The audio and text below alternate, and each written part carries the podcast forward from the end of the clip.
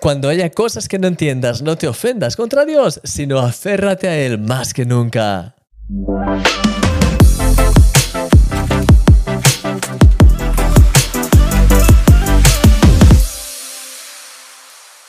¿Alguna vez te has sentido ofendido con Dios? Muchas veces las cosas que Dios hace en nuestra vida pueden no tener sentido para nuestra mente y puede incluso llegar a ofender nuestra manera de pensar, de entender las cosas. Esto es lo que los seguidores de Jesús sintieron cuando Jesús les habló en profundidad acerca de cómo Él era el pan de vida y que tenían que comer su cuerpo y beber su sangre si querían ser sus discípulos. Obviamente, esta es una enseñanza que por sí sola es extremadamente desafiante. De primeras, puede parecer una invitación al canibalismo, un total sinsentido, un despropósito o incluso una ofensa. Esto es de hecho lo que el pasaje dice. Sabiendo Jesús en sí mismo que sus discípulos murmuraban de esto, les dijo, ¿Esto os ofende? Lo interesante aquí es que Jesús no trata de suavizar o de explicar mejor sus palabras para intentar convencerles, sino que les deja hacer como quieran. Es aquí, en este tipo de momentos en los que parece que nada tiene sentido, donde se prueba nuestro corazón como seguidores de Jesús. De hecho, dice en la escritura que Jesús sabía desde el principio quiénes eran los que no creían y quién le había de entregar. En este mismo pasaje vemos dos tipos de reacciones por parte de la multitud cuando tuvieron que responder a las palabras de Jesús. La reacción de aquellos que no creían realmente en Jesús, sino que le buscaban solo por los milagros que podía hacer y que, al no entender esta palabra, decidieron dejarle. Y la reacción de aquellos que realmente le habían dado su vida y que, como el apóstol Pedro, cuando Jesús les invita a dejarles también si así lo desean, responden, Señor, ¿a quién iremos? Tú tienes palabras de vida eterna. Querido amigo, cuando haya cosas que no entiendas, no te ofendas contra Dios, sino agárrate a Él más que nunca. Puedes confiar realmente en Él y sin duda Él guiará tus pasos en el camino y te hará entender todo en su perfecto momento. Eres un milagro y yo soy tu amigo, Christian Misch. Hola mi querido amigo, mi nombre es Cristian Misch, soy el autor de Milagro cada día y como cada día pues estoy súper contento de poder estar contigo, de poder pues compartir más pensamientos acerca de la reflexión de Milagro cada cada día, como la que acabas de escuchar ahora mismo. Así que entonces, pues bueno, ya sabes que esta semana estamos hablando acerca del tema de la ofensa. Y de hecho, dentro de ese tema tan interesante, hoy me gustaría hablar un poquito acerca de las ofensas contra Dios. A veces hay cosas que no entendemos y de hecho en el milagro de hoy has podido escuchar el, pues, el pasaje de, de cómo aquellos que seguían a Jesús, cuando Jesús predicó en Juan capítulo 6, cuando predicó acerca de que Él es el pan de vida, el que no come mi cuerpo y no bebe y no bebe mi sangre, no tiene parte conmigo, ah, realmente eso pues, rompió todos los esquemas de muchos de sus seguidores. Realmente imagínate, estás siguiendo un maestro y de repente te dices, no comes mi cuerpo y bebes mi sangre, no eres parte de mis discípulos. Eh, sería, aparte de simbolismo que se pueda tener o aparte de la interpretación que se le pueda dar, pero de primeras. de primeras es como, ¿quieres que coma tu carne y que beba tu sangre? ¿Sabes? Y ahí es donde entra un poco en juego, uh, y de hecho es lo que me gustaría poner en relieve, entra un poco en juego el cuál es nuestra relación con Jesús. ¿Quién es Jesús para ti? ¿Eres alguien, es una opción más, es una opción que por el momento has encontrado que es la más responsable, la más sensata, la mejor, pero que quizás el día de mañana hay algo que no te cuadra y que pues quizás uh, decides intentar buscar otra? O quizá algo, pues, no sé, tienes a Jesús, pero mañana quizás hay una nueva idea, filosofía, entonces pues prefieres reemplazarlo con esa nueva filosofía. Cuando alguien tiene ese acercamiento a Jesús, ahí hay una realidad y es que no has bueno, esa persona no ha tenido un encuentro real con Jesús, no ha tenido una experiencia real con Jesús. Es una opción más. De hecho, esta gente pues estaba siguiendo a Jesús es muy interesante que en este versículo, precisamente, pues en esta serie de versículos, uno, en uno de ellos se dice que Jesús sabía perfectamente quiénes no creían en él y quién había de entregarle. Él tenía esa revelación, porque él estaba muy cerca del Padre y él tenía una visión clara de todo lo que estaba ocurriendo y sabía, incluso podía discernir de verdad los pensamientos de los corazones de las personas que le rodeaban. Él sabía aquellos que le seguían solo por los milagros, solo porque era una nueva pues teoría, una nueva enseñanza. Estaban muy, pues, eh, de alguna forma, con mucha curiosidad, con muy entusiasmados, pero al final no había un, un cambio real.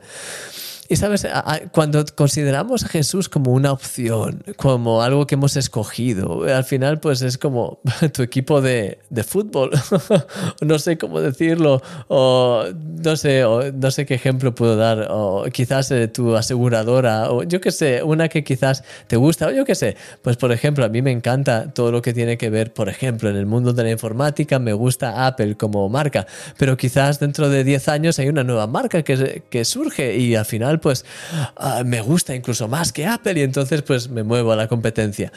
Y todos tenemos un poco esa mentalidad, pero con Jesús es diferente.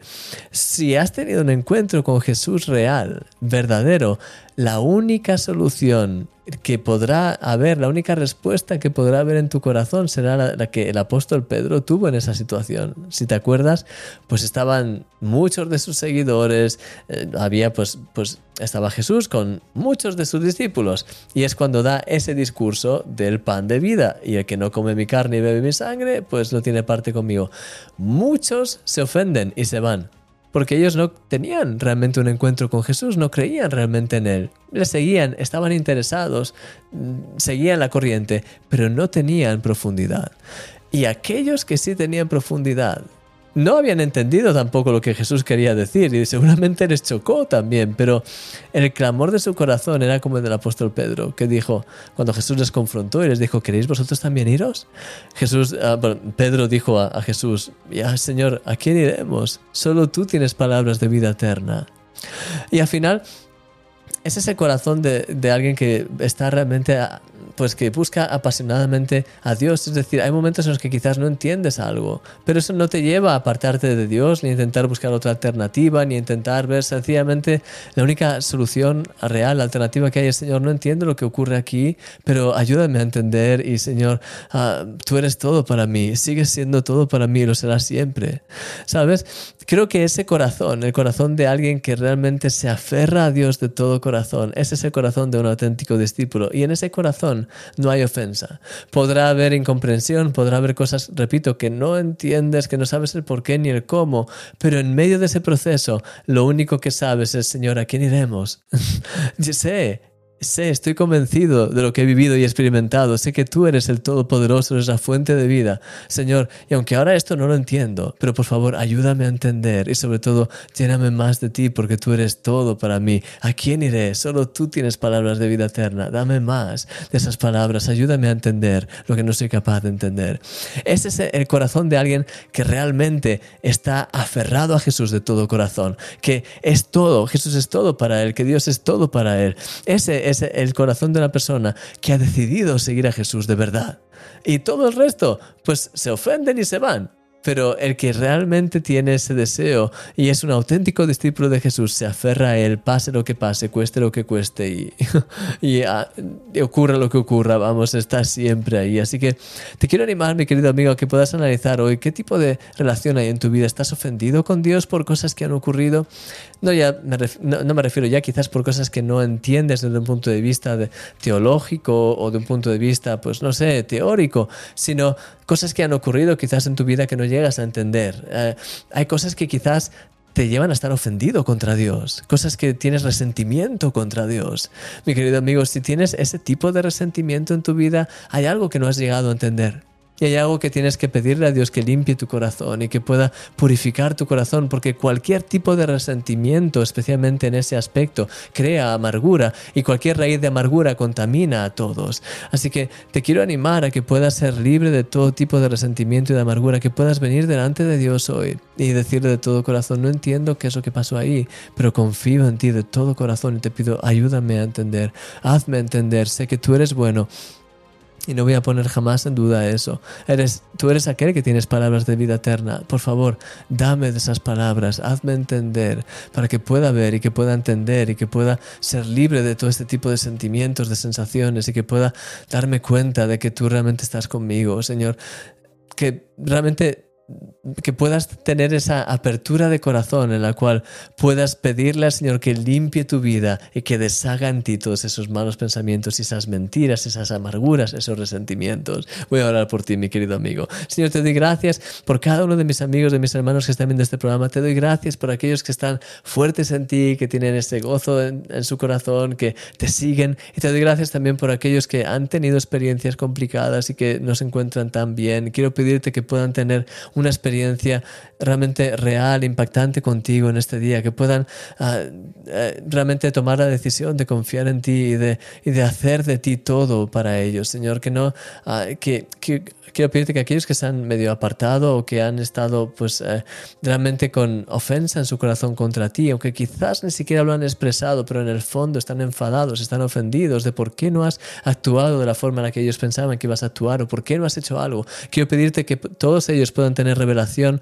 de parte de ti, que puedan ver que realmente están ofendidos, que puedan pedir perdón por su ofensa, por ese sentimiento de ofensa y que puedan dejar que tú limpies su corazón y que puedan de hecho hacer de ti aquel que es la fuente de Señor, te pido que puedas restaurar y limpiar corazones y te pido que nos guíes en todo momento, en cada instante. Te doy gracias por tu amor tan increíble y te doy gracias porque nunca nos abandonas, porque estás siempre con nosotros, aun cuando no entendemos las cosas.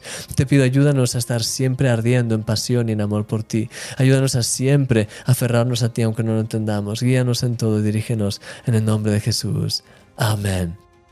Amén. Mi querido amigo, que el Señor te bendiga grandemente. Gracias por haber estado aquí. Te espero mañana ya para terminar esta serie, si Dios quiere, mañana domingo.